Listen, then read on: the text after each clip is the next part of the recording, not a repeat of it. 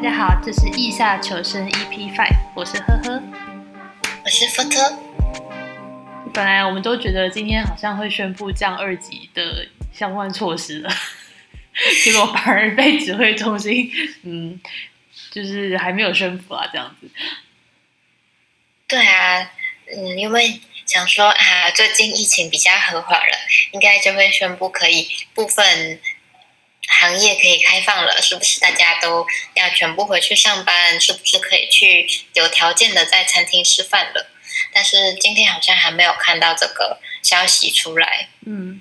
指挥中心是讲的稍微保守一点点啊，因为前几天出现个位数确诊案例的时候，大家还满心觉得哇，今天这个疫情是不是都没有啦？然后结果就发陆陆续续发生一些像是台北市的电影院啊，或是健身房这些本来已经开放的场馆出现确诊案例的消息。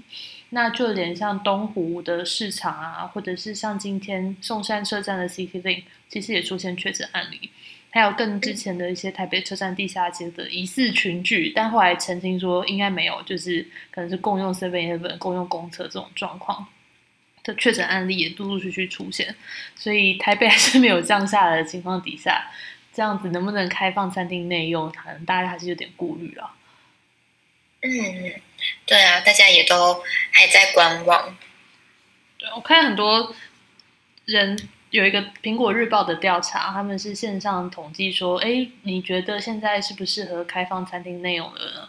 结果大部分的人，大概七八成的人都还是觉得先不要。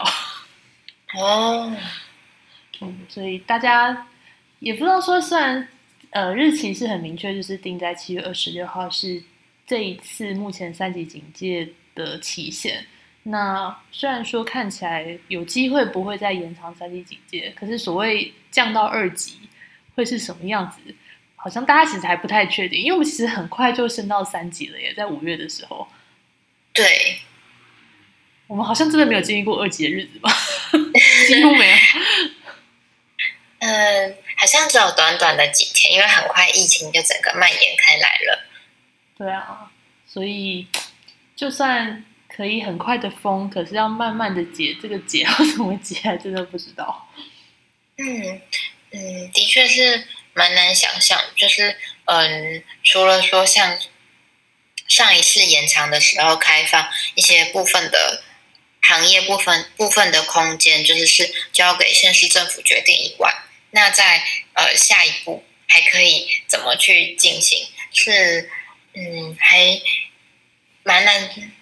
嗯，还不太知道到底会变成怎么样，然后也蛮有点难以想象。嗯，嗯没有像台北呃，最近因为幼稚园老师啦，或者是像国小老师，陆陆续续开始试打疫苗，还有托婴中心的工作人员，那市府就说，其实就是可以预计在七月二十七号的时候来开放部分的收托跟幼稚园可以重新回去上课，只是要降在百分之五十。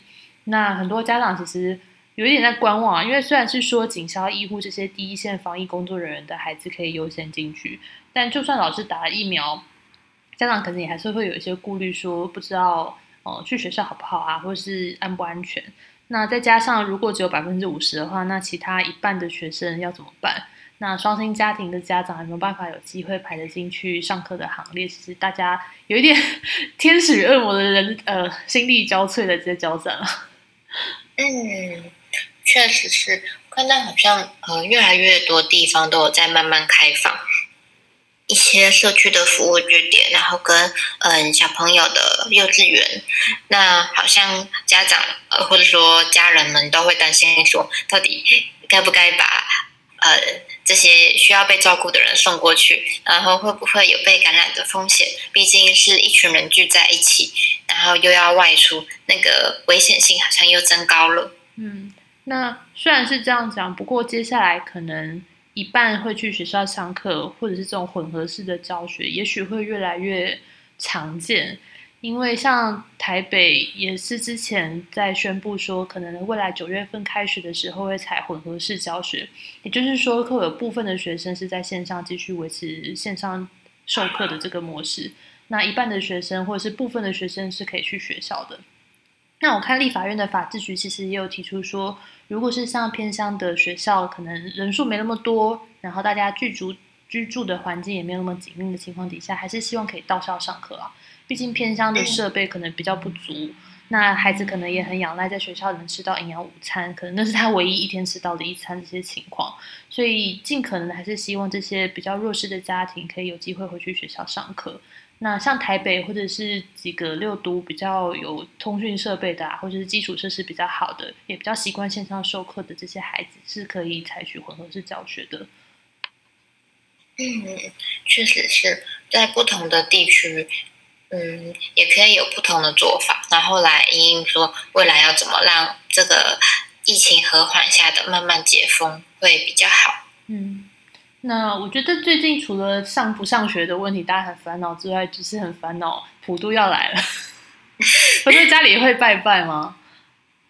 哎，会，那是应该那这是每年最热闹的时候，就是看到大街小巷全部都摆了满满的贡品，然后呃，还有各个候选人都要忙着跑场的时候，真的。你们家会是在家里拜，还是会去庙里拜的那种？嗯，我们在家里拜，所以会去这种大卖场采买很多自己喜欢吃的零食吗？对，就买了各种的零食、水果，然后或是呃白人满桌的菜，就是挑一天来做拜拜。哦，那如果说今年没有办法，可能这么盛大的拜拜的话，你们家里有打算怎么样吗？嗯，我觉得在家里拜好像影响比较小，因为呃我们家。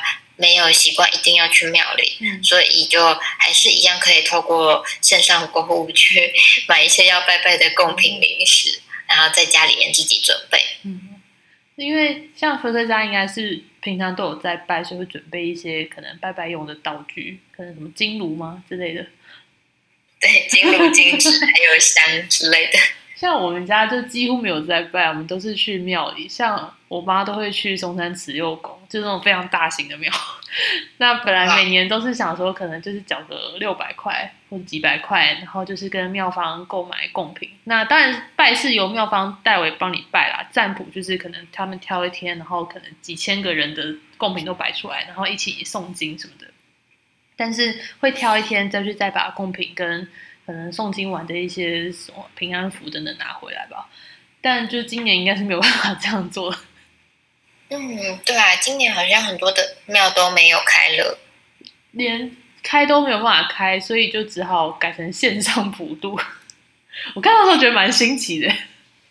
他们是有一个系统吗？还是怎么进行？好像各个庙的做法不太一样，不过。大部分的庙都是采取可能线上预约的方式，就是信众如果要参与线上普渡的话呢，你就是到庙里线上登记，然后缴费，那庙里就会在指定的时间帮你诵经啊，然后去拜拜。那拜完之后的贡品，今年就不让大家去庙里群聚，还要领取了啦。那就是采取可能捐给慈善团体或是弱势家庭的方式，其实也蛮符合普渡的这个精神概念啊。嗯，嗯，这样好像也不错。就只是说少了那个可以自己采买的，对对，那种拿香的临场感啊，或者是大家可能要些赎罪的干嘛，赶快去庙里化缘。对，或是有一些人可能还是会觉得说，嗯，要亲自走到神明的面前，然后看到神明会比较心安。嗯，因为我看像保安宫最近有开放。一些信众可以进去参拜，只是不能抽签啊，不能拔杯这种可能有接触风险的行为。那就有信众说：“啊，我去庙里，神明总不会让我故意染上疫情吧？” 也是蛮有道理的。对，这样好，这样讲好像也没错。对啊，那只是有点担心，说像可能固定有在卖一些贡品的啊、金纸香烛这些店家，就不知道他们的生意怎么样了。嗯，对啊，像在呃。万华龙山寺的庙旁边附近就有很多相关的产业聚集，嗯，例如说有一整条的佛具街，卖各种呃，例如说神的嗯神明桌，或者说金纸香炉等等的，然后或是呃附近也有围绕着很多的小摊贩，专门卖水果、卖拜拜用的花，然后他们有那种一整束的百合花、菊花。或是有装成一小碟，然后做精美摆盘的呃玉兰花，那就让大家可以去呃依照自己的需求买呃一小盘的花，或是说一整束的花进去庙里面供奉。然后附近也有专门在卖一些呃饼干、零食等等的这些东西，让大家可以就近在庙门口采买，以后直接带进去庙里面做供奉。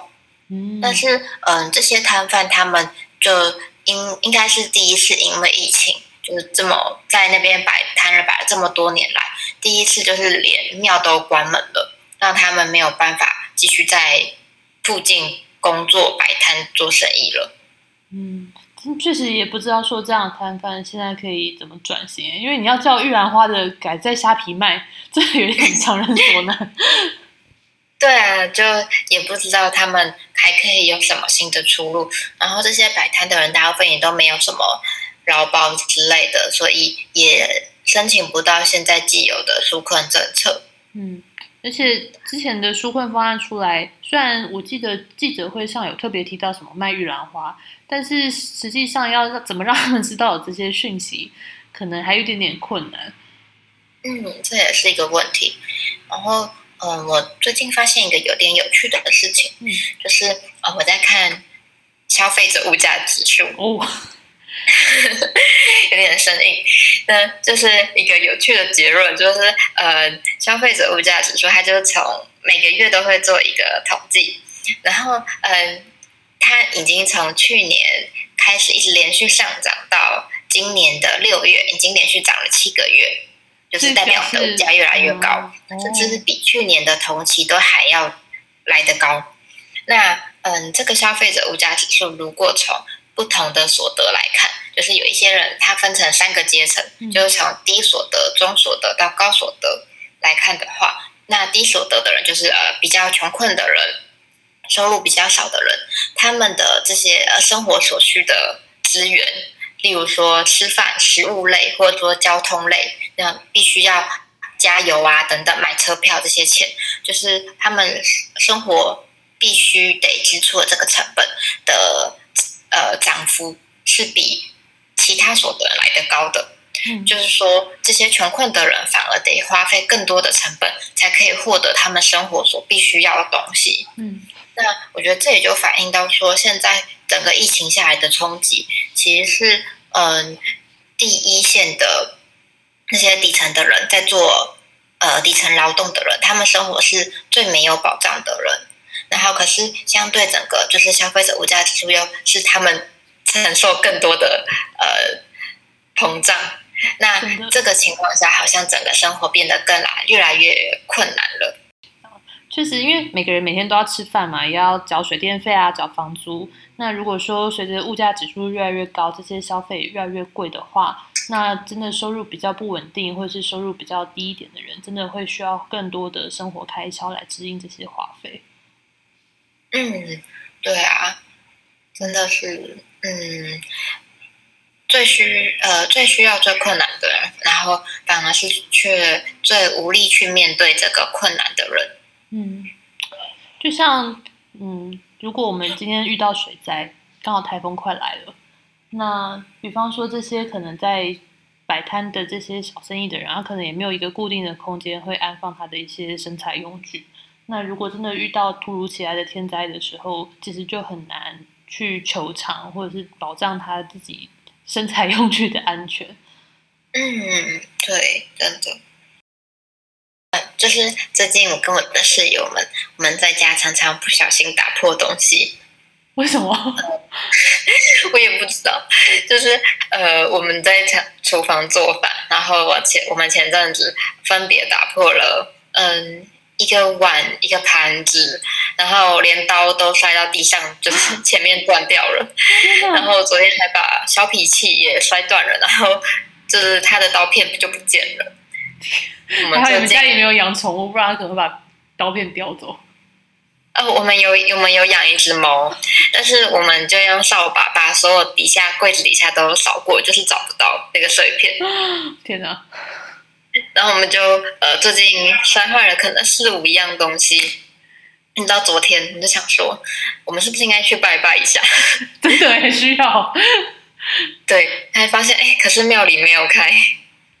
你怎么办？可以隔着庙门拜吗？有没有效？哎，对，好像也是一个方法。可能大家就会看到一群人围在龙山寺的门口，在那用手拜。另类群聚在庙门口。这样子的话，如果真的需要收金，还是要问世的人，现在不知道可以怎么办。对啊，我觉得尤其在疫情之下，应该蛮多人是很迷惘的，更需要神明的力量。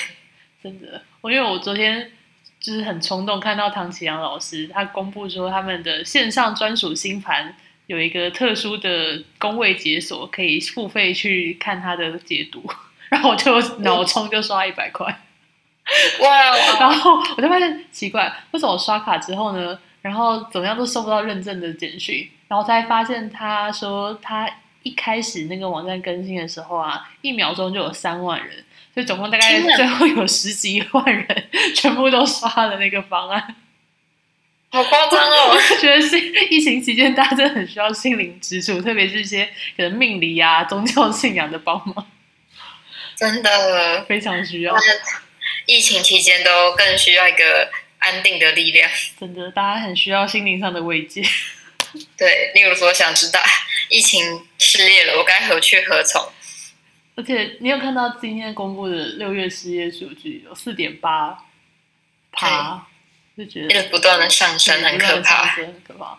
就是一想到说可能最近都没有收入，然后不小心可能还会加入什么差生直销，可能会被骗钱。这种就是生活当中这种小陷阱不断的存在的情况底下。很难去想说，嗯，自己可以接下来怎么办吧？嗯，对啊，而且我看疫情期间也多了很多的诈骗电话耶。你最近有常常收到什么标股简讯或者是一些奇怪的来路不明的电话吗？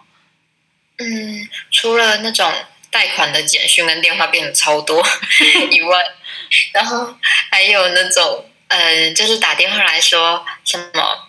用假借你的信用卡被盗刷啊，或者什么你的健保费没有缴啊，这种就很多。然后我看到身边有一些人就分享说，他们接到这个电话，而且就真的汇钱了过去。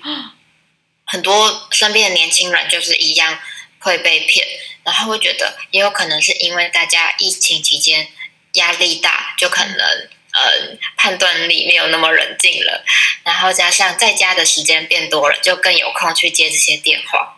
真的耶，因为像我连今天收工作信箱，我都发现怎么有个奇怪银行说，哎，你这个贷款没有缴清哦，干嘛？我想说怎么会寄到我的工作信箱？我从来没有把我工作信箱给任何一间银行啊。然后他就附了一个看起来很诡异的 email 地址，然后就先 Google 一下，发现没有这间银行啊，我也没有跟这些银行有往来过。然后它里面还附上一个看起来有模有样的 Word 档，我就先没有下载。他还说哦，如果你不知道你明细的话，你可以点这个缴款明细，就附一个神奇的 Q R L。我还好我没有点进去，因为我就查一查之后发现，就是工作的单位他有提醒说，进来请不要点选这些不明连接，因为这些说要你缴款啊、欠缴中华电信费用啊，几乎全部都是诈骗。对，真的。就是如果你真的平常。因为疫情关系，可能失业干嘛，真的很欠缴很多卡费啊，或者是账单的话，可能就不小心真的会点进去。嗯，就在这种时候，反而大家更容易被骗。对，然后雪上加霜。我在网络上还有看到一个，就是呃，因为现在很多人失业，所以就更想要去找工作机会，然后呃，有些人就在网络上公布有那种呃。可以远距在家线上兼职的工作，嗯然后在呃你工作时间很少，而且他给你不错的薪水，就吸引很多人去询问，然后去应征。结果嗯，就看到嗯他的工作内容，他时薪好像说一天只要工作一个小时，然后一个月可能好像有两万块。这么好，那这种事。对，然后他的工作内容就是说，他说他有个人物设定，就是 老板说他是呃在台有在台湾做成衣，在卖衣服的，可是现在因为疫情，所以他人回到中国，然后有些事情需要人帮忙处理，他留在台湾的事务，然后他就要呃这个求职的人。每天的工作就是帮他去看那个买进呃外币去做汇兑。哦，然后他就会跟他讲说，哦，你今天你要买多少？例如说，我今天帮我买呃一万元，然后明天买三万元之类的，然后要买哪哪一个哪一种币别，嗯。买各买多少钱，他都会老板都会跟你说，然后嗯。他就会给你一个看起来像是可以看那个汇率的网站，然后可以直接在这个网站上面做所有的交易，然后在呃买的他呃哦，那他有说，好像一个人每个人的试用期五天，你过了试用期五天以后，他才会给你薪水。所以如果你五天没有过，这五天是没有钱的。然后前面这五天呢，他就会让你看到，就是呃，你买哪一只，呃，他叫你买哪一只，哪一只就会涨，而且涨得很夸张。这怎么可能有这种事情啊？太刚好了吧？他就吸引人说哦，你可能就看到你帮老板投投了第三天，然后老板都赚了这么多钱，那我就是现在也生活很困难啊，那我要不要也跟着老板买？哦，所以就是间接使用这种方式，让你先看眼目光如注，就先看到说，哎，哪些标股会涨，哪些那个币别会涨很凶，这样。对，然后去吸引人不小心也投跟着投入，然后呃，可能你在第你观望了三天然后，你可能在第十天就觉得哎好像不错，那我也来加入好了。然后你买了第四天、第五天都会跟着涨，可是然后等到呃你试用期过了以后，第五天以后就会开始大跌，好惨哦！然后你叠了很多钱，然后你不想玩了，你钱剩下的钱他也不让你拿回来，他可能就会跟你说，哦，你他有设定一个门槛，例如说你一定要在里面投注的钱是达到你一开始放进来的钱的几倍，例如说可能投入三倍，你开始可能放一万块，那你至少要放到三万块以上，你才可以离开，还有这种门槛，我不是帮老板操作而已吗？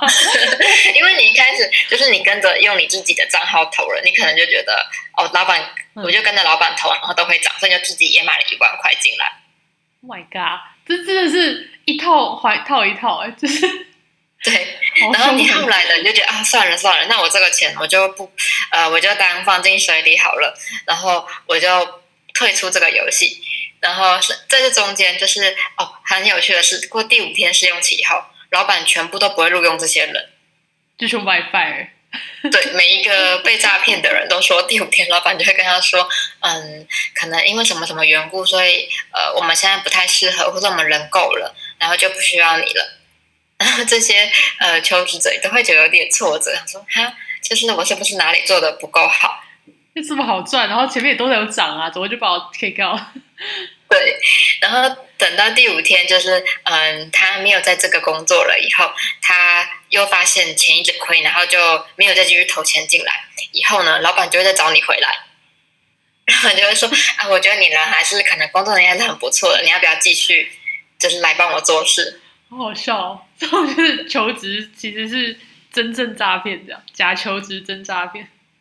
对，然后我看到蛮多人分享被同一个手法诈骗的经历，有人就被骗了好几十万。天哪，他连工资都没有赚到，就投入好几十万，好惨！对，很惨。然后或是有些其他的诈骗手法，像是呃我在的 NGO 工会，就有人用我们工会的名义，还 po 我们工会的那个立案证书 上去盗用，然后就说哦我们有在争做家庭代工。太扯了吧！这样就可以盗用工会名义，对，然后就让大家觉得说，哦，好像我们是一个很好的团体，就是呃，是一个非盈利产业组啊织工会。然后真的还有几个人私讯问我们说，哎，这真的是我们吗？在增家庭代工的工作？No，没有，谢谢。对，就是大家疫情期间这么辛苦，不要来骗人了好吗？真的，现在大家都已经穷到赚呃穷到失业赚不了钱了，还来骗人。对啊，我今天已经看到，就是有人说，就算是凶宅，我也愿意去住，只要价钱可以。然后有人就说，别傻，就是这个凶宅住两手之后呢，价价钱就会涨回去，这比穷到比鬼抓走还可怕。真的，现在已经穷到大家连鬼都不怕了。真的，唉。那今天我们意下求生就到这边，谢谢科特，谢谢大家，拜拜。拜拜。